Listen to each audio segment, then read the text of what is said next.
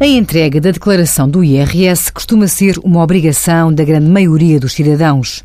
Mas sempre têm existido algumas dispensas para essa obrigação, com destaque para os contribuintes com rendimentos mais baixos. Essa dispensa abrange, por exemplo, os contribuintes que apenas aufiram rendimentos de trabalho dependente ou de pensões até 8.500 euros anuais. Este limite mais do que duplicou em 2015, passando de 4.104 euros para 8.500 euros.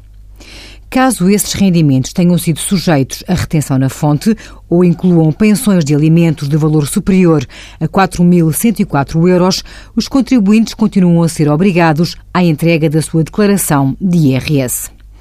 Também não se aplica a dispensa de entrega da declaração de IRS para os contribuintes casados que estejam em união de facto quando optem pela tributação conjunta. Os contribuintes dispensados da entrega da declaração de IRS podem solicitar às finanças, de forma gratuita, um certificado comprovativo dos rendimentos obtidos no ano.